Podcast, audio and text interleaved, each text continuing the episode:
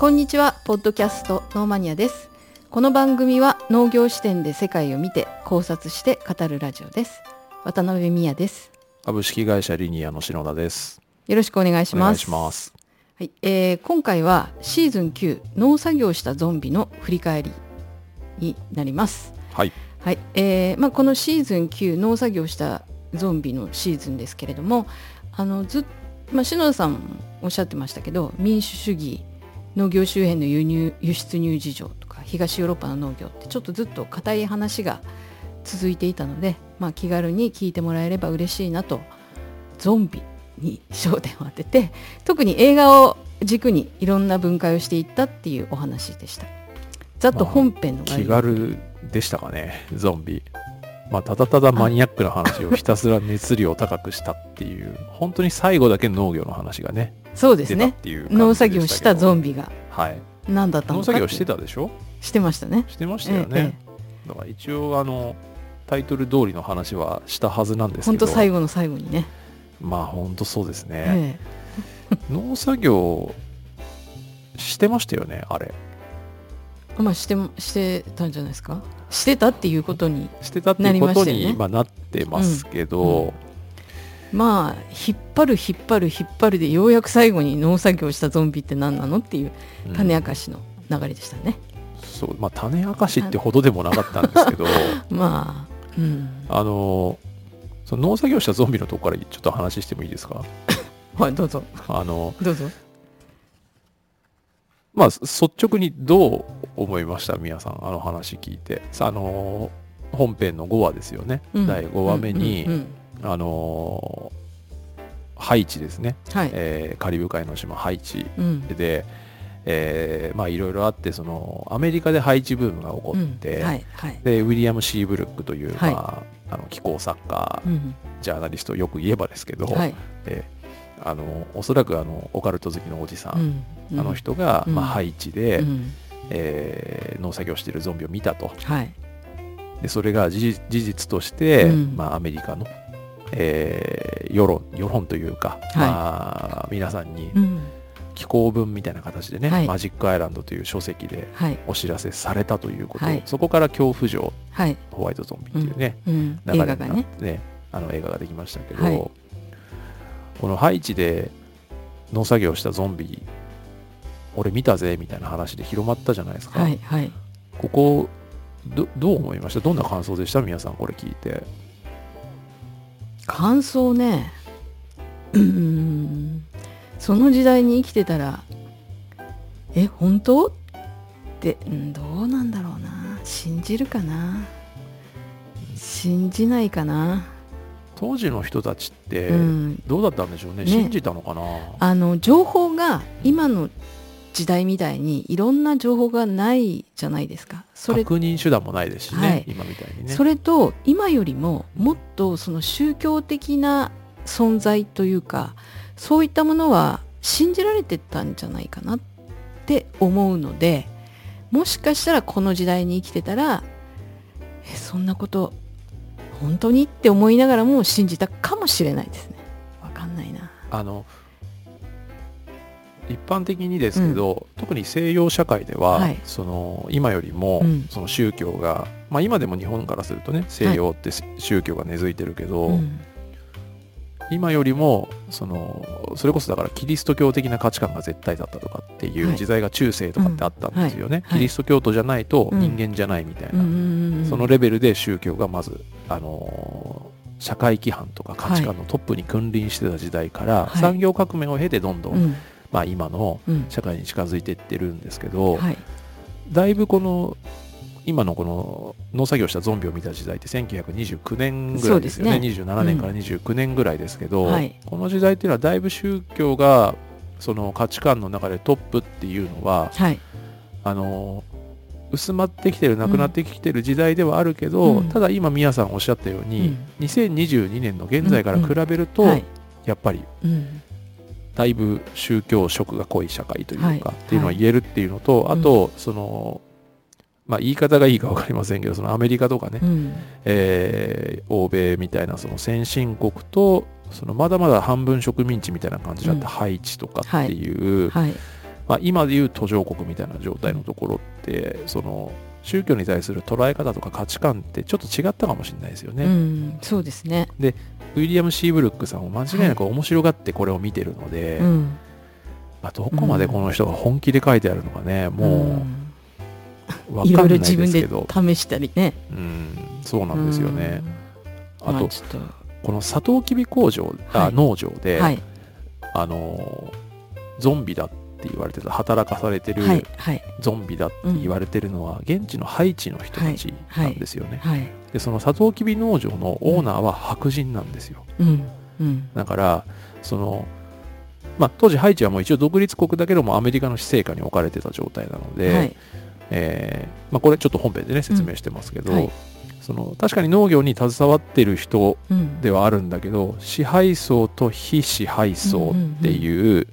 えー、関係性は間違いなく出来上がってて、はい、えー、支配層は白人、うん、で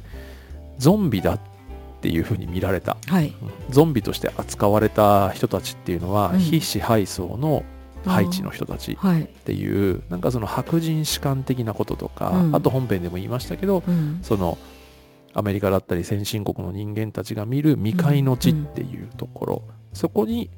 ブードゥー教っていうね、そのゾンビブードゥー教のゾンビっていうアメリカ人からしたら白人からしたらちょっとこうなんか面白いものを面白がって見るみたいなね、うん、そういうまあ、あんまりこういうふうに斜めから物事見ない方がいいんですかね。なんか素直にもっと楽しんだ方がいいのかな。いやいやいやあのー、まあ当時はそのこの方が書いた著作はい。マジックアイランドね、うん、マジックアイランド、はい、やっぱりすごい売れたんですよねきっと。みたいですね。あ売れたみたいですよ、うん、これは。だって、はい、やっぱりうん。確かマジックアイランドは日本でも読めるんじゃないかな。うん。あのうんそうですね。うん。面白おかしくか。そうそう。だからその今の価値観って、はい、21世紀の今の価値観では正直 NG ですけど、はい、その欧米士官、うん、白人士官、うん、もしくは日本人も含めた先進国士,、官で、先進国から物事を見て、であの、まあ、今でいう途上国と、はい、そのまあなんでしょうね。その要はこう例えばアジアの国とかアフリカの国を、ええ。物珍しがって見る視点ってあるじゃないですか、はい。はい、僕らが、うんうん。うん、なんかそれってちょっと一歩間違うと、うん、そのすごくひどい見方にもなるような気がするんですけどそれがもっとその今みたいな社会常識社会規範がない時代に、はい、見た結果がこのウィリアム・シーブルックさんの、うん、そのゾンビが農場で働いてる姿だったのかなってちょっと思うんですよね。あのこれをもとにあの後で言おうと思ってたんですけど「恐怖症」っていうはい、ゾンビ映画の最初の映画ができたんですよね。はい、あれあの見ましたよ。あはいはいはいはい、うん、あれはやっぱりもうその話の通りに出てきたっていうか。そうですよね、うん、あのゾンビパウダーもね。そうゾンビパウダーも出てきましたし、はい、あの砂糖工場で働いてるゾンビの人たち砂糖きび工場、うん、砂糖砂糖工場工場って言ってたな。あの映画では。砂糖きびを原料にした砂糖工場。はい。で、はい、そこでその働くゾンビたちっていうのがい。たんですけど、はい、ちょっと話そうね飛んじゃったからあのもう先にそっちの恐怖症のこと言いますと、はい。えー、奥様ゾンビになったでしょ？ゾンビになりましたね。でもゾンビじゃないですよね。僕らが考えるゾンビじゃないですよね。じゃないじゃない。し、あの最後は、なんか悪者をやっつけてちゃんとね新婚のご夫婦がまあ元通りになるっていうハッピーエンド作品、ハッピーエンドですね、うん、でしたね。で横連棒した人は2人いるんですよ。あ農場主もともとの農場主でその新婚夫婦を招待した農場主と、はい、あと司祭様か、うん、司祭っていうかねその砂糖工場の社長かな。あオーナー？オーナー。で、はいはいはい、その砂糖工場そのオーナーが一番の悪者、はい、であのゾンビパウダーを使ってこう自分の思い通りにあのいろんな人を動かしちゃうかつての敵も全部、はい、あの自分のライバルだった人も、うん、自分の家来のように使うっていうようなそんな感じで工場でゾンビたちを働かせてるんですよ。でなんか農場主さんがその砂糖工場の社長を訪ねていくシーンがあるんですけど、はい、そこで、まあ、ゾンビの人事とかいろいろあってね大変なんですよみたいなことを人事 ゾンビの人事だよゾンビの人事、いろい ろありましたねって。なんていう話をしててその農場主の人にも農場でもいかがですか？ゾンビ手配しますよみたいな。そんな提案をね労働者を提供しますよ手配しますよってことですよね、はい、だから映画では砂糖あその農作業をしてるゾンビは出てこないんですけど、はい、実際に工場で働く、うん、まあ、働き者のゾンビたちはたくさん出ました。あれ要は、またこれ斜めからもの ものを見てるかもしれませんけど、うん、その農作業実際にゾンビが農作業してるとこって出てこないじゃないですか。はいはい、なんでかっていうと、うん、その今僕らがイメージしてるゾンビ像っていうのが、うんうん当時はないからっていうのもあるんですけど、はい、あのあそこでもし、農作業してるゾンビがあの映画の中に映ってたとしたら、はい、あれはハイチの現地の人ですよね。白人じゃないはずですよね、うん、きっと。そうですね。そう。だからそうね。そういうところもちょっと価値観とかね。そうですね。白黒だからはっきりとは分からないけど、はい、白人の色じゃなかったかもしれない。働いてる人とか、うん、そうそう。だから、うん、結局そこ支配層と非支配層っていう構造が出来上がってる社会で、やっぱり当時のその、まあ、映像だけじゃないですけどこのウィリアム・シー・ブルックさんの視点だったりとか、はいその書籍とか、まあ、映画も含めてやっぱり今と価値観ってだいぶ、うん、そうですね、うん、違う。視点も違いますよねすごく。あのちょうど同じ時代の話なので、はい、ちょっと小ネタを一つね今の価値観の話で、はいはい、この「恐怖城」って1932年の映画じゃないですか。うん、はいって言ってましたね。えっと、ね1931年かな、はいえーと、ものすごく有名な作品映画で、うん、フリークスっていう映画があるんですよ。はい、えっ、とね、フリークス、日本語タイトル、怪物団っていうんですけど。団は団体の団。団体の団、はい、そうそうそう。怪物団っていう映画なんですね、うん。はい、これはですね今では考えられない映画なんですけど、うん、あの要は身体障害の方々を主人公にした映画なんですよ、はい、身体に障害のある方、うん、もしくはあのまあそうですね。あの健常者ではない方々。例えば小人症の人とかあとは女性なんだけどひげが生えてくる人とか、はいあのまあ、そういった方々をサーカスで見せ物にしてるんですよ。それ当時はね。あのうん。あのなんだっけ。ちょっと前にあった。ヒュージャックマンの映画ですよね、うん、そうそうそうそう、はい、あれまあ、元になってるわけじゃないんですけど、うん、ああいう時代の話なんですね、で今だと、そのサーカスで見せ物にするっていうこと自体が、まあもちろん問題じゃないですか、で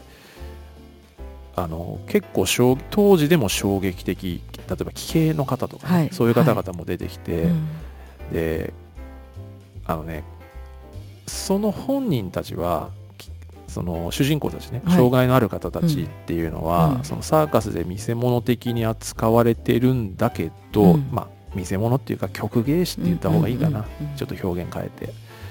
扱われてるんですけどちゃんとキャラクターが立ってるんですよ。はい、あの一人の人間として、うん、えそれぞれのキャラクターとしてちゃんと描かれてはいるんですけど、うん。はい、ただ演出とかを見てると、うん、あのやっぱりねちょっと、うん、まあ言い方がちょっといい非常に言いにくいですけど化け物的な演出を、見せ方をしてしまってたりとか、そもそもタイトルが「フリークス」っていうタイトルだから、まあこの映画当時でも当時ですら NG だったんですよでもそれは劇場公開されてるんです。この映画を撮ったのはあのトッド・ブラウニングっていう映画監督で、うん、あの前にドラキュラの話したじゃないですか、はいはい、マジン・ドラキュラっていう、うん、あの初めて許可をもらって原作者に許可をもらって撮った、えー、作品。その監督なんですね、はい、ですごく当時はもう大メジャー監督なんですけど、うん、このフリックスっていう障害者の方を、えー、出演させた映画でもう一気にキャリアは失ったんですけどだから当時でも NG だったんですけど、うん、ただただやっぱり劇場公開はされてるし今に至るまでこの作品は残ってるんですよね、うん。うん、だから結構そのこういう作品が作られること自体っていうのが、うん、その当時の社会規範とか社会通念常識みたいなものが、まあ、伺い知れるし同じ時代に作られた、えー、恐怖城ホワイトゾンビっていう映画もなんかそのまあもちろんねその障害にある方どうの話じゃないけど、うん、そのハイチっていう国を見るもしくは現地の方を見る欧米史観だったりそもそも社会全体の視点っていうのが今とはやっぱまるっきり違うんだなっていうのがすごくやっぱよくわかるなと思いますね、うん、すいませんまた関係ない話をしましたけどあのその社会の風潮ゾンビ映画のね、はい、紹介の中であの社会の風潮とかそういったものをすごいちゃんと反映してるっていうようなことも篠田さん言ってましたよね。そうですね。あのナイト・オブ・ザ・リビング・デッドの時にね言いましたね。それははい。あと、うん、ゾンビの時もねゾンビっていう1978年の映画の時も言いましたね、はい、なんか、うん、用意した振り返りの原稿全然またバラバラな順番になっちゃうけど。まあ大丈夫です。あの、はい、この間新聞に載ってた、はい、多分篠田さんご存知だと思うんだけど日本のホラー監ホラー映画の監督で中田秀夫さん。はいはい。わかります。でこの J ホラーまあ、はい、日本のホラーというのを牽引されてきた方のコラムがあったんですよ。はい、何人かいらっしゃいますね、その J ホラーの有名人、そのうちのほん本当にトップの人です、この人は。で、その人の最初のなんか冒頭の発言で、はい、ホラー映画は時代の空気を敏感に吸うっていう思いがあるっていう、うん、あそういう、なんか、獅童さんが言ってたな、そんなことをって、この偉い人も言ってるわ。はい、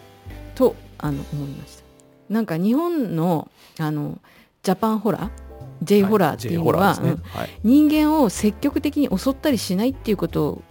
が逆に怖いっていうのが J ホラーの原点なんだけどもそれを貫こうとすると飽きられちゃう。あの変化がなんか刺激とかが弱いから。という飽きられちゃうんでどう手を変え品を変えるかっていうことをずっと考え続けてきたんですよっていうようななんかそんなことをおっしゃってましたね。まあ、すいません。あの小ネタっていうほどでもないけどこの方もホラー映画は時代の空気を敏感に吸うっていうそういう思いで作り続けてきたっていう。まあ、映像作品とか小説とか、うんまあ、それこそ絵画とかもう全てそうではあるんですけど、ねうんうん、ただホラー映画の場合、うん、まあ、どういうところでその時代の空気を吸うのか、反映するのかっていうと、例えばゾンビってにしてみたらですよ、ゾンビと置き換えてみたらこれ本編でも言いましたけどゾンビって何にでも置き換えられるじゃないですか、はいはい、だから、はい、そうですね。前前にも言いましたけど戦争だったり、うん、疫病だったりっていうものに置き換えられるので、あのまあその時の社会をデフォルメして描きやすいっていうことが一つありますよね、それからあの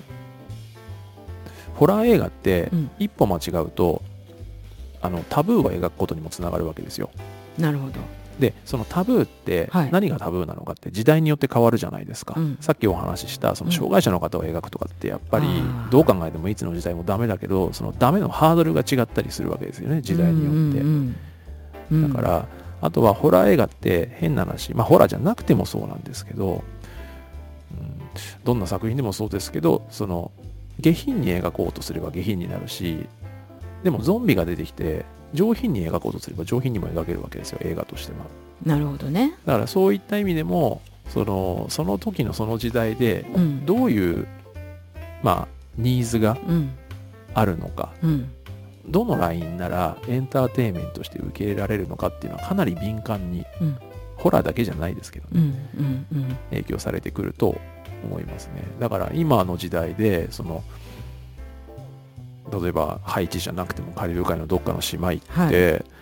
みんな疲れた顔して農作業をしてるのを見て、うん、あれゾンビだって言ったら絶対 NG でしょ。ダメでしょうね。絶対 NG ですよ、うん、当時だから、まあ、許されてるわけじゃないけど、うん、あのなんとなく社会先進国社会とかアメリカ社会では許容されたネタだったっていうことですよね、だからあとまあ J ホラー J ホラー。J ホラーって新たなジャンル？質いやいやもう昔からありますよ。J ホラーっていう言葉が、うん、あのうん、世間というか世の中に浸透したのは2000年1990年代後半とかじゃないですか、うん、あのそれまでホラー映画って、うん、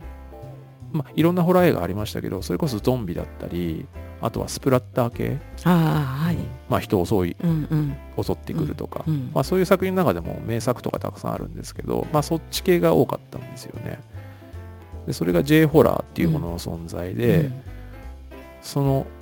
その場が怖いとか、うんうん、その存在が怖い、でも別に襲われるわけじゃないとかっていう、いわゆる日本の、日本的な怖さちょっと締めっぽいというか、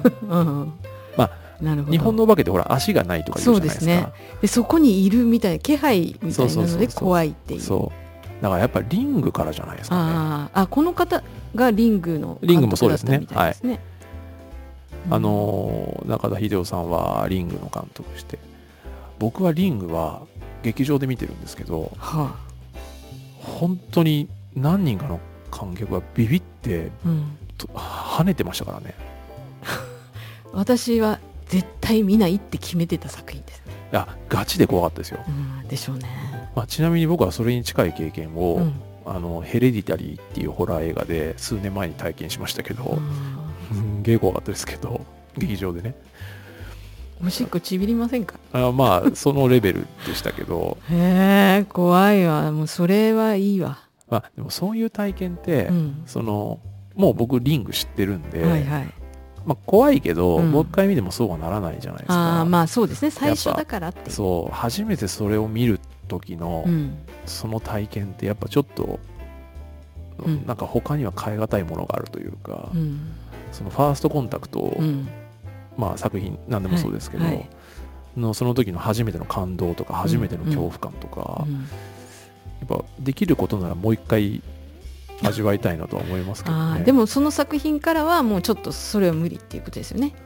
まあ一回見ちゃってるから、ね、一回見ちゃってるから,、ここでこれ来るなみたいな。そうそうそう。予期しちゃってますもんね、うん、そうですね。まあまあ、リングの話じゃないですけど ね、ゾンビでしたけどね。まああのまあ、今、篠田さんがちょっと言ってたそのそもそもなぜホラーは必要なのかっていうね、はいはい、ホラーの存在意義っていう話も第4話で、ね。はい、あの相当あの手この手で篠田さんが言ってきたみたいな。それを私かなり冷静に受け止めてる。うちに、まあ、だいぶ響いてないなっていうのは分かりましたけど。いやあのねあの必要なんですよ。必要で代表的なところを紹介すると恐怖を克服したっていう達成感。あくまでもフィクションの中で、はいうん、そのすごい怖い思いをしてしたそのだけどなんかそれを克服したっていう満足感。生きているっていう実感を感じることができる、心理的分析ですね、うん、平和な社会に生きてるからねっていうこともありましたけど。あとこういうものをないと恐怖を知ることの意味ってなかなか普通せ、はい、あの生きてる上では経験できないからあのその恐怖を知ることの意味っていうところが大事だっていうことをいろんな方が研究してると。恐怖を知らないっていうことは恐怖を学ぶことも備えることもできないっていう、まあ、こんなところが存在意義として代表的な言葉で語ってた気がするんですけど、合ってますか、ね、まああのとにかくミヤさんに響いてないなっていうのは まあひしひしと感じながらこう、ね、目の前でねこう対面で収録してるんですけど ミヤさんの顔がねどんどんねなんかね興味を失っていく感じで。いやいや頑張っていろいろいろいろ言ってるなって思っていやまあねなかなか、うん、まあね自分でこう言っといてなんですけど、はい、まあカルチャーですからね、うん。うん、だから興味があるなしとかもそうだし、はい。皆さんあれですよね。ナイト・オブ・ザ・リビング・デッド見たんですよね。あの聞いてください。はい聞きますよ。この短い間に4つも見ましたよ。素晴らしい素晴らしい。あのこれねすごい。私でもゾンビそのこのシーズンを収録する前に思ってたゾンビ映画のイメージと、はい、まああの多分いい作品をこう紹介してくれてるっていうのもあるんでしょうけどサンゲリアとかね。いやそれはそその血みどろ系はねちょっと避けたい、はい、あくまでも避けたいんですけど、はい、あのー、えええっとなんだろうな。あこれなら見れるわとか、うん、あと一番最後に見たえっとなんだっけな。ウォーマーズ恋物語。あウォームボディーズね。うん。ウォームボディウォーム。ウォームボディーズ。ボディーズ。はい、はい、ラブストーリーね。そう。あれはだからロミオとジュリエットですもんね。そうですね。でも、うん、ちゃんと結ばれるじゃないですか、うん、え？そうね。いや結ばれます結ばれますよね。はい。いやあれはあのゾンビ避けてきた方々もあこれ見て大丈夫だよって思う作品かなと思いました、うん、まずそもそも主人公のゾンビのモノローグから始まりますからね。そうなんですよ。そこがえ？お前ら喋れんのって思いましたよね。うんゾンビがねあのー、なんかそうあれがゾンビをまず理解するきっかけになり、まあ、そう普通はそれはない人格があるっていうね、うん、うんあのいや人格のあるゾンビが登場する作品もあるんですよ。資料の餌食とかねあのパブっていう、まあ、実験台にされてるゾンもう、まあ、このこの話してくてやばいんで。わかりました、えー、まあいろいろあるんですけど、ただあのウォームボディーズに描かれてるような、うん、なんでしょうね。ああいうその人格がはっきりしてるゾンビっていうのは、うん、まあないことはないですけど珍しいかもしれないですね。ああいうふうにモノローグで自分の言葉で語れるというのは。そうですね。初めはね喋れないですけど、モノローグ、あの要は心の声がナレーションとしてね、出てくる作品ですからね、あれは。でなんかちゃんとね生活してるっていうところが描かれてるし、でちゃんとイケメンですよね。イケメン、あの ニコラス・ホルトっていう俳優さんはね本当イケメンなんですよ、そうなんですよ。これはあのあのいい良かったなと。はいありがとうございます。ええ、はい、あのこれ最後に見た作品で、はい、ちょっとおすすめです。なんかあのウォームボディウォームボディーズっていうのがねゾンビの体が温かくなっていくっていう感情が芽生えてきてちょっとずつ体温があったかくなって。人間に戻るみたいなねうんうん、そうね。そういう意味でしょうね、はいはい、あれは、うん、だから人間に戻るとか人間性を取り戻すとかね。そうですね、うん、うん、あの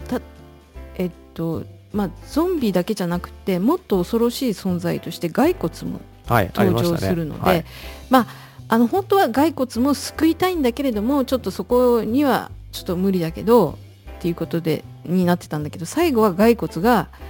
あの人間と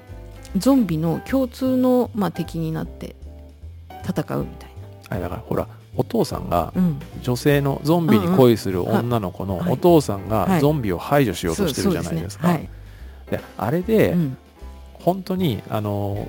僕らはゾンビに感情移入してるじゃないですか、はいはい、あれで本当に人間がゾンビ殺しちゃったら、うん、観客はほら人間のこと嫌いになっちゃうから 何かしらこう人格のない敵が必要だったんですよね きっと。ああなるほどね。だから外国の登場？はい。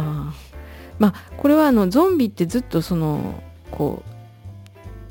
ね、人間社会を崩壊するっていうような感じの描かれ方まあそのまあ恐怖の対象、ね、恐怖の対象だから、はい、だけどまあ融和とか違いを認めて共有しましょうっていうようなことがテーマなのかなって思うような、うん、そんな映画でしたね。そうですね。自分と違う他者を認められるかどうかっていう話ですもんね、うんうん。はい、やっぱり。なんか崩壊寸前のね人間社会をあのゾンビから守るために作られてた人間が暮らす街、はい、で、まあ、まあそこに張り巡されてたあの鉄の壁が最後は壊されたりとかして、はいうん、人間社会も結構ね危ういですもんね、うん、まあ、あれはほらもうあのジョージ・エロメロの映画の本当にドストレートなあの要素ですよね。人間社会はもう危ないよねっていう、はいはい、人間が集団で集まったらろくなこと起きないよねっていうことですよね。これの監督はジョ違いますよ。違いますけどそのジョージ・エロメロが、はい、あのナイト・オブ・ザ・リビング・デッドだったり、うんうん、ゾンビっていう映画を作って、はい、でそのまあ大きな要素として、うん、そのゾンビはもちろん恐怖の対象なんだけど結局そのゾンビに囲まれて逃げ場がなくなって、極限状態に置かれた人間たちの集団っていうのは大体ろくなこと起きないよねっていう人間は自ら崩壊していくよねっていう要素はすごく大事な要素なんですよね。でそこもやっぱ要素として、あのウォームボディーズも取り入れてたしあとあの大泉洋さんの主演でね「アイアマヒーロー」っていう映画があるって言いましたけどあれなんかもうもろストレートにその要素は。あそうなんですか。そそこには到達できなかったですね。あまあまあいいいいんですけど、うん、まあまたいつかっていう。そうですね。だってあれ結構血みどろ的残虐シーンだって言ってたから、一番すごいですよ。ちょっと、やっぱいいかなって一番すごいです。でも一番いい映画ですよ、うん、ダメ人間がどうやって再生するかっていう映画ですからあれは。本当に素晴らしい作品でしたね。なるほど。まあいいんですけど。またいつか、ね はい、またいつか。はい。あのウオンボディボディーズは、はい、あのゾンビ、うん、ゾンビちょっと避けてる人でもいいかもしれません。まあそもそも怖い映画じゃないですからね。まあそうですね、うん、そうですねうん。なんか映画の話に行っちゃったな。まあまあ。まあ。いいじゃないですか。見たんですからねか？見ました見ました。ナイト・オブ・ザ・リビング出ても見た見ました。これ一番最初に見たんですよね、はい、あの必須課題だったから、はい、これもあのああのそのゾンビの定義モダンゾンビの定義が確立された映画だっていうことで紹介されて、はい、あの記念碑的なそうですね。あのゾンビ映画の記念碑的な作品っていう。そうですね。そういう紹介があったやつですよね。今見るとねどうしてもあの古さもあるし、まあ、この「ナイト・オブ・ザ・リビング・デッド」系統の映画ってたくさんあるので、はい、まあ、なんか目新しさがね、うん、あるわけじゃないんですけど今見るとね。今見るとですね。でも当時としてはもう先進的な作品だったので、うん、まああのー、そのゾンビの今感じてイメージしてるゾンビがあの出てくるんですけど白黒っていう点もあるかもしれないんですけどそこまで映像的に怖いっていう感じは、うん、そうですね、うん、どっちかというと雰囲気が怖いとかね、うん、そのいわゆるショックシーンとかインパクトのある映像じゃなくて、はい、雰囲気がね、作品全体の雰囲気が怖いなっていうそういう作品ですよね。ね。なんかあのあれですよね。えっと私が気になったのは女性って怖怖がってばかりで動かないとか叫んでるばかりでね、うん、あの作品は。で動くのは男性だけで、うん、それがあの当時の価値観。ですね。かもしれないんですけど、ね、そこは非常に古さを感じますよね。うん、あのこのジョージ・エロメロさんは、はい、えー、本編でも紹介したようにのもうこの後ずっとゾンビ映画をたくさん、うんうん、まあ、他の映画も撮ってるんですけどゾンビ映画たくさん撮るじゃないですか。あの後には女性がさあの活躍する、うんうん、あの作品とかもあるんですよ。それこそやっぱり時代の変化というかね、うん、が見て取れるんじゃないかなあそうですね、うん、そうそういう意味ではその当時はあのまあそういう時代だったのかな。そうですね、うん、と思います。と思いました。要は活躍する物語を推進するのは男性っていう,、そういう価値観だったんでしょう当時は。1969年ですね、はい。そうなんですよねなんかあとまああのー、ニューステレビがねテレビ見えるような状態だから、そのテレビであの、まあ、今ちょっと緊急事態が起きてると。世界で何が起こってるかゾンビが大量に溢れてるみたいなね、うん、ニュースが流れるんですよね。ですね。であれ最初は家でじっとして安全を確保するようにっていう指示があったんですけど、はい、途中で変わって避難所を用意したからあの、まあ、警備体制も整って避難場所に避難してこいって言うんですよテレビ。で、はい、だけどそう簡単に言うなよって感じ。あそうですね。あのまあいろいろねその緊急避難ってそのいろんな失敗も繰り返しながらでしょうけど避難避難場所まで行けない人はどうすんのってちょ,、うん、ちょっと思っちゃいましたね、まああいうのとかあのシーンとか本当に今のコロナの初期の頃とかを思い出すような、うん。はい結局だから初めての、はい、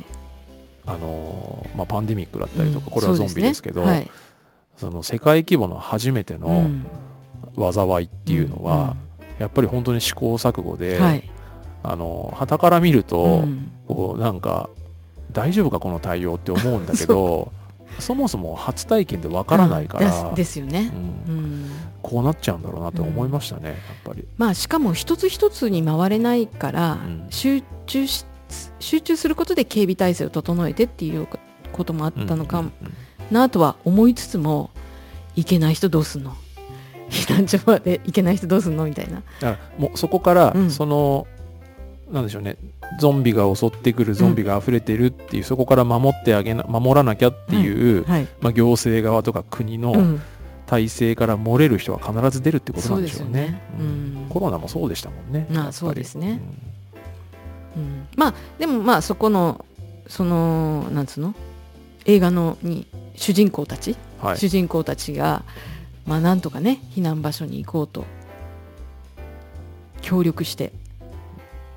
まあ、協力してっていうかね、ギスギスしてますけどね、してるしてる。してる、はい、すごいしてた。ですね。うん、なんか本当に、うん。この映画あんま好きじゃなかったんですね、宮さんはね。まあ、あの、1回でいいかなって。あただ、うん、ちょっと思ったんですけど、はい、あの、おそらく宮さんは、うん、こ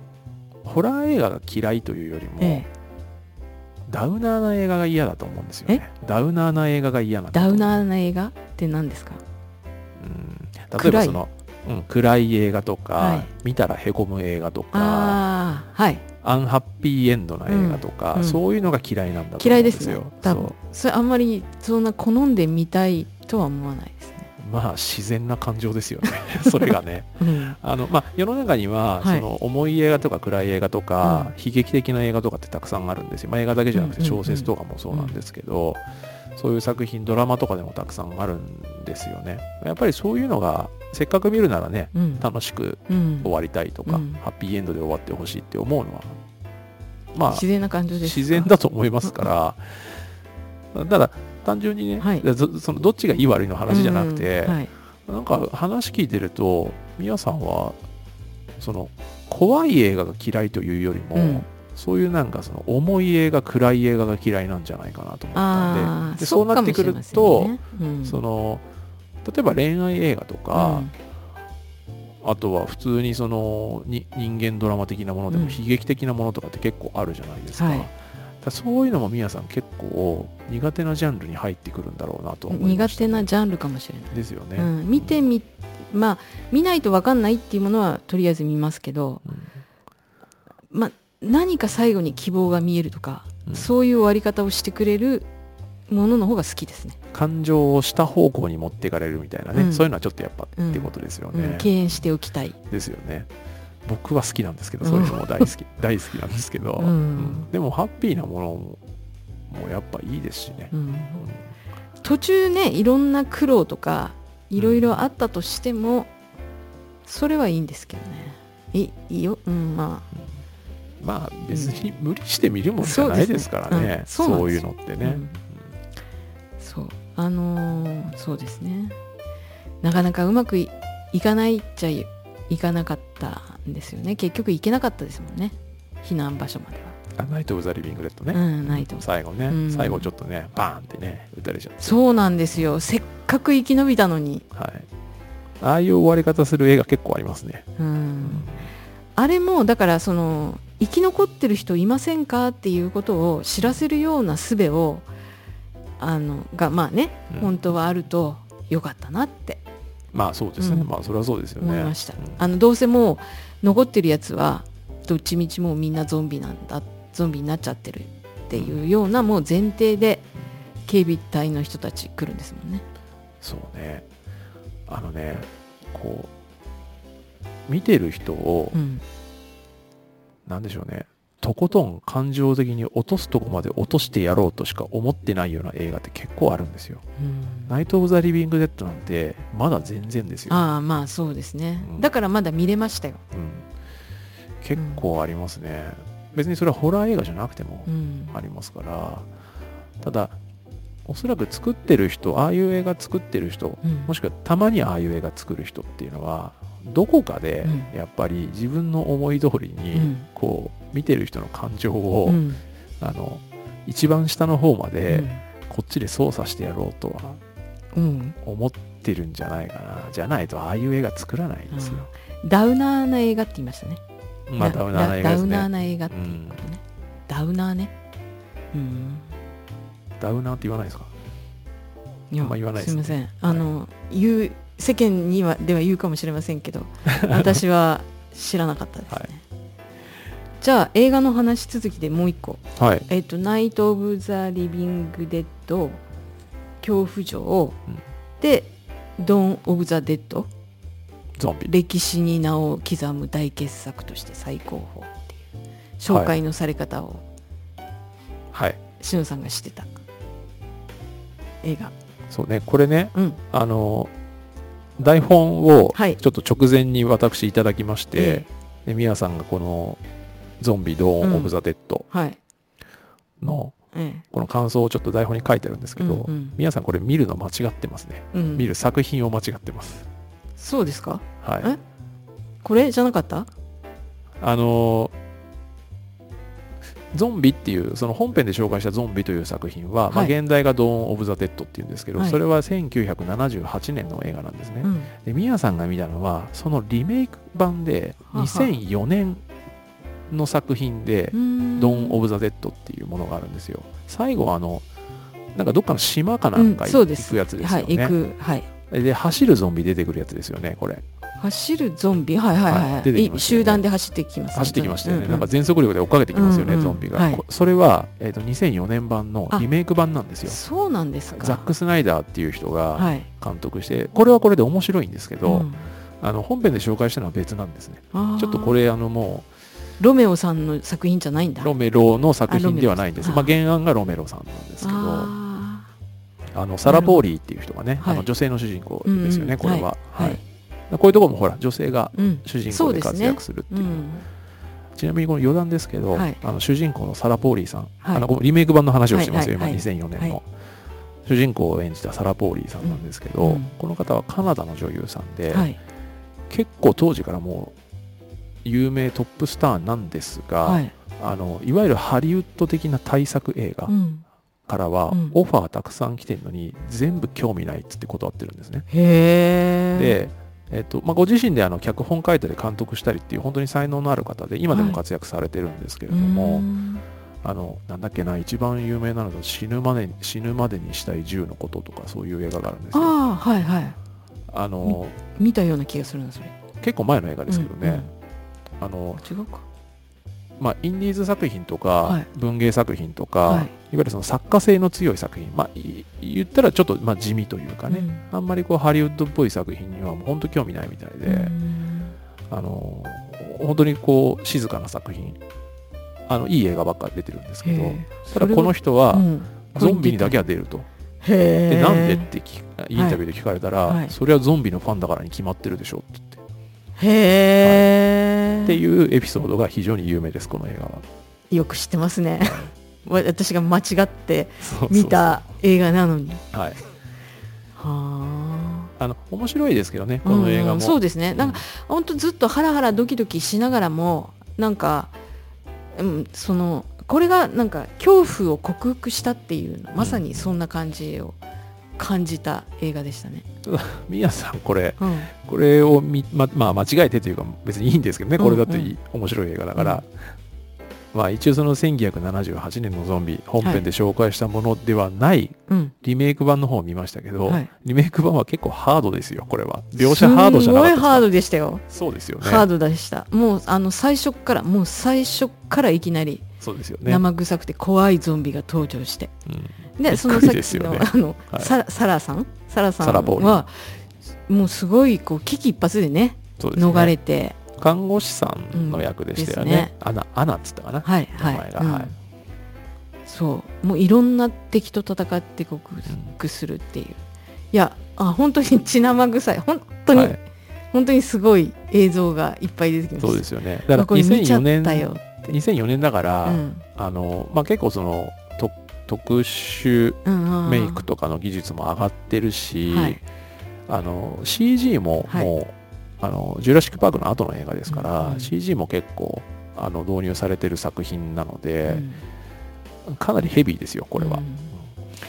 まあ、あのいろんな敵と戦って克服するとか生き残るっていう作品は、はい、今「ジュラシック・パーク」出たけど恐竜が相手だったり宇宙人が相手だったり、はい。まあ、いろんな自然の脅威が相手だったりっていう映画って本当にたくさんあって、はい、それがゾンビに置き換わったんだろうなっていうふうに見て取れる作品だったかなって、まあ、それを実感しました。ただゾンビが出てくると必然的に残虐描写が生まれてくるっていうことですよね。だからまあ、まさかこっち見ると思わなかったですけど僕は。ハードな方を見たなと思って。うん、いやこれかなと思う。あこれかなと思って見ちゃったんです。そう違ったのか。これ見れるんだったら、うん、アイアムはヒーローもまあいけるんじゃないですかね。なるほどね、うん、でもあでもこれ見た後これ夜8時か9時頃見てたんですよ。はい。いやちょっとさすがにこのまま寝れないって思いました。だからウォンボディーズちょっと明るそうなやつに行ったんですそれはその時に、うん、なんかメッセージがなんかいただければさすがの僕でも、うん、もうちょっと温かいハートウォーミングの映画を紹介しますよ お口直し的に。それはね。いやこれはそのまんまは寝れないような、うん、しかも結局まあいろいろいろいろいろなことやって、逃れて、船に乗ったのに、はい、なんか最後のエンディングのところでパッパッパッパッ出てくる、はいはい、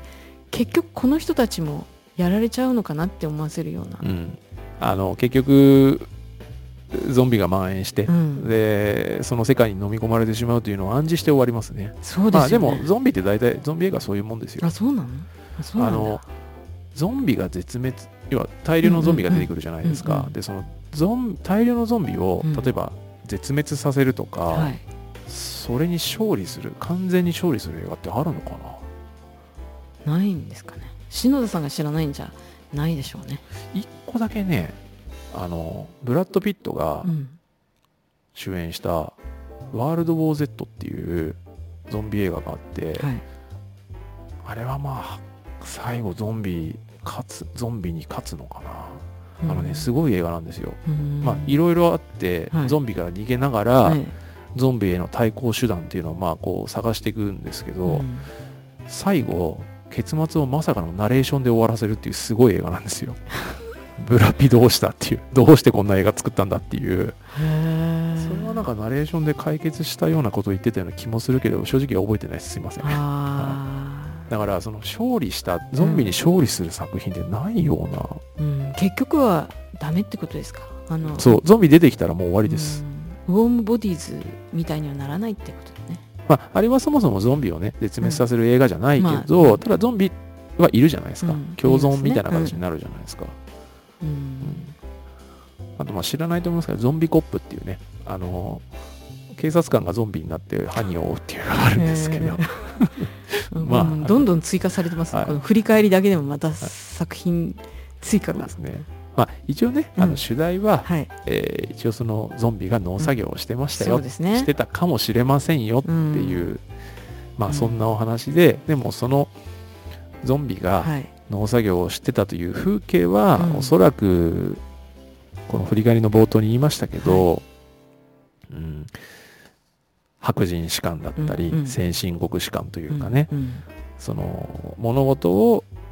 えー、少しこう歪んだ今の社会規範、社会常識から見ると歪んだ視点で見てるようなそんな世界の出来事だったんじゃないかなということですよね、うん、今の社会常識からするとちょっと NG なんじゃないかなっていう、うん、その欧米史観的なね、うん支配層と非支配層の関係性があの反映されたそんな出来事だったんじゃないかなと。それがゾンビが農作業した話だったんじゃないかなと。まとめですねそれ、うん、思ってます。はい。そっか、うん、まあ。まあ言ってしまえばただのね、うん、ジャーナリストが一ジャーナリストが書いたただの寄稿文ではあるんですけど、それがあまりにも有名になっちゃって、うんうん、まあ今の時代までそれが伝わってるのでっていうことですよね。うん、なんか、うん、そうですね。あの人間の意のままに動くゾンビっていうような感じじゃないですか。農作業したその農作業をする、はい、配置、ねうん、配置そうじゃなくて自分の意思でこういろいろ働いてくれるようなゾンビだったらいいな。それは別に人間でもいいんじゃないですか、まあ、そうですね、はい、そんなゾンビである必要はあまりないような気がしますけど。確かに確かに、はい。うん、そうですね。まあ農作業したゾンビの振り返り、いろいろいろんな途中に話そうと思ってたことをいっぱい飛ばしましたけど まあこんな感じ。あと映像の歴史がね、はい、映像の歴史がすごくや、私としてはああのなんだかムービーっていうね言葉の語源が、うんね。うん。はい、動くあのモーションピクチャー、はい、動く絵かつ日本語では活動写真、はい、から写真が動きますよっていうことですね、ムービーっていうふうになったっていう語源とかにもつながるようなお話なのとあのゾエトロゾエトロープ。ゾエトロープはい。絵をあの回転板っていうかね丸い絵のあ丸い円の上に乗せてぐるって回すやつとそれはフェナキストスコープね、うん。はい、さらにそれをあの覗き込んであの囲パラパラ漫画ですね、うん、ゾエトロープはパラパラ漫画。でこここういうやつです。あそうこういうやつって今ラジオで言っても分かんないですね。はい、あのー、まあパラパラ写真を束ねてパラパラパラって。でも私そのこれゾエトロープって言うんじゃない？っていう回転覗き絵、はい、実物見たんですよどこで？あの埼玉県行田市にあります、はい、古代ハス古代ハスの里山タワー。全然わかんないですけど。っていうところの中にある資料館。にあのなんて言ったらいいんだろうな。ちょちょ、うん、パラパラあすあ手で示したいけどできないけど。あの、はい、煙突じゃないけど円柱形の円柱形のあのなんつうの？空洞のあるあのものでちょっとずつ中が見れるようになってるのの内側の周囲に絵が描いてあるんですよ。でそれをこう回すとトンボが飛んでるように見える。へえそんなのあるんですか？あったんですよ。まあ、正直今これ聞いてる方にどこまで伝わってるかは分かりませんけど、ゾエトロープ。回転覗き。多分これゾエトロープだって思って、まあ、ゾエトロープのえっと機能というか、うん、それを応用してるのかもしれませんね。そうですね。古代万華鏡とかあるじゃないですか、はい、万華鏡はもっと古い時代からあったりするので、うんうんうん、その映像とは言わないですけど、うん、その目の前にに置いてある絵をいろんな形でこう視覚的に楽しませる仕掛けっていうのは、結構昔からあるんですよね。で本編でそのフェナキストスコープがまあ驚き版って言って、あの、はい、えっと、円盤状のものにあの絵を置いてくるくる回して動いてるように見える、それからゾエトロープはまあ回転覗き絵あの要は VR, VR 的なね、そうそう。VR 的に見てっていうあのパラパラ漫画みたいなものですよってお話をしましたけど、まあ、あくまでもこれは映像の歴史の文脈で語った時であって、他にもあるかもしれないいろいろあるんですよ、実は。あのそこまで話すと結構。なんかいろいろね 広がりすぎちゃうから。そうなんですよ。あのこれゾンビ映画の歴史のために映像の歴史をちょっと言ったっていうところですね。そうですね、ええ、あの埼玉県行田市古代ハスの里山タワー、はい、その資料館にトンボが飛んでるように見える。行ったんですかここ？行きました。なんかえっ、ー、と田んぼアートはいはいっていう、なんかその稲の品種をい。ろいろこうデザインして植えて、それがあの育ってくると絵になってるんですよ。でそれを上から見るようなそういう仕掛けがね7月の終わりから9月の終わりぐらいまで見れるようになってる。うん古代の資料館的なものもあるんですね。あそうです。でタワーからその田んぼアートは覗くんですけど、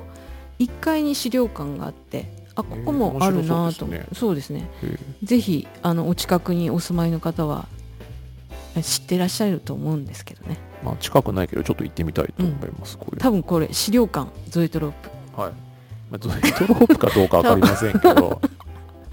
はい、あでも、はい、その田んぼアートは季節が限られてますしもともと古代ハスっていうのは6月とか7月ぐらいだから行くなら7月から9月ぐらいの間がいいんじゃないですか。それも来年の話ですね。来年の話ですね、はい、はい、来年の2023年の話になりますね。はい、はい、まあすいません。ちょっとこれ余談でしたが、はい、あのまあ映画ができた当初から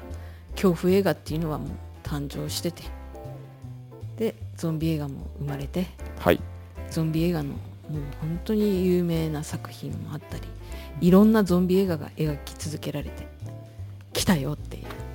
で農作業したゾンビ、はい、今回はその農作業したゾンビの話をしたかったんですよね、うん、でその農作業したゾンビって結局何だったのかっていうことはさっき言ったね、うん、あのまあ、欧米士官とか白人士官がある、だったんじゃないかなっていうところなんですけど、そこに至るまでひたすらゾンビの話をしたっていうねね、そういう回でしたね。はい、はい、はい、まあ面白かったですね。ありがとうございました。あのゾンビ映画苦手なだと思っている私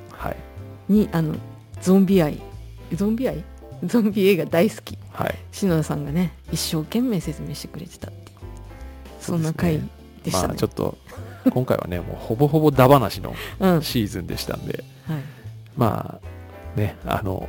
お好きな方は聞いていただければっていう感じですね。そうだお好きな方はって忘れてた。これも言おうと思ってたんだ。あの私が見てるテレビ報道番組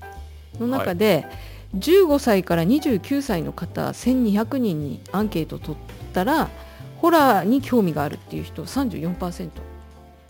いるって。3分の1ですよ。これは多いのか少ないのかよく分かりませんけど。多いって思ったけど、はい、3分の1の人が好きな興味がある？でそこその番組の中で紹介されてたのがあのデリバリー型のお化け屋敷っていうんで救急車の形をしたなんかお化け屋敷？1人だけ1人ずつ入るんですよ。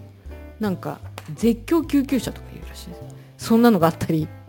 お化け屋敷って遊園地の中にあるっていうイメージじゃないですか普通。うん、そうですね、だけど最近はその商業施設の中一角にできたりあの住宅地の中の一つのお家に作ったりっていう、それ有名ですね。杉並区か？どっかでしたっけ？あまあ場所まではちょっともう覚えてないんですけど。あのすごく有名ですそれ。あのお化け屋敷プロデューサーの人とかがやってて、うん。うん、でその町おこしでお化け屋敷やったりしてるんで。町おこしでね。もう結構前何年も前からやってますよ有名なんですよすごく。あの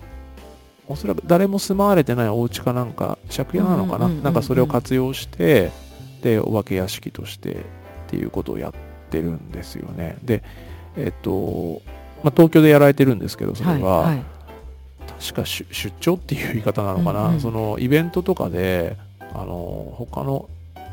あの都道府あ都道府県にも行ったりしていろんなエリアでそういうことやってましたね。確か。面白いなと思いましたけど、うん、ね。やっぱり身近にどんどん身近になっていくかもしれませんね。そうホラー体験。まあ、ホラー体験自体はね、うん、そのお化け屋敷に限らず、うん。まあ、お化け屋敷もほらアミューズメントパークとかにあったりするじゃないですか、だからそれなりに身近だとは思うんですけどその新しい形がどんどん生まれてるのと、うんうん、そのエンタメ度がどんどん高まってるので、うん、一時期もう今定番化しましたけど、はい、遊園地とかのお化け屋敷って、うん、いわゆるそのななんでしょうね。こうもう演者がいるお化け屋敷。演者？演者がいるお化け屋敷。キャストがいるお化け屋敷、はい、はい、でこっちは歩いてて結構ガチで怖いやつ、で途中でもうギブアップしたらボタンを押してください出れますからみたいな。そういうのがもう20年ぐらい前から流行ってて今それ定番化してますけどそういうのも出始めてきて随分時間経ってね今楽しまれてるんでこれからもっともっとおそらく。どこまでなんか心臓本当バクバクしそうですね。まあだからそういう非日常的な体験っていうのがフィクションの中で、あのどんどんできるというか増えてるんでしょうね。だから、まあ、なんかゾンビの話してたからゾンビの文脈でそのドロドロぐちゃぐちゃみたいなこと言いましたけど、はい、本来怖いってドロドロぐちゃぐちゃじゃないわけですよ。J ホラーねとか見ればそ分かるし、はいはい、だからまあいろんな表現があって、うん、あのいろんな怖がらせ方、もしくはいろんな楽しませ方があると思うんですよね。何の話をしてるのか だんだんよく分からなくなってきましたけど。すいません、はい、あのちょっと余談でしたね最後、はい。うん。まあ、とりあえずゾンビが農業したっていう話です、はい。そうですね。はい、はい、じゃあこんなことで農作業したゾンビ、振り返り終わりたいと思います。はい、ありがとうございました。本日はどうもありがとうございました。えー、っとノーマニアは毎週金曜日に配信しております、えー、またあのまた新しいテーマでもねやっていきますのでぜひよろしくお願いします。ありがとうございました。ありがとうございました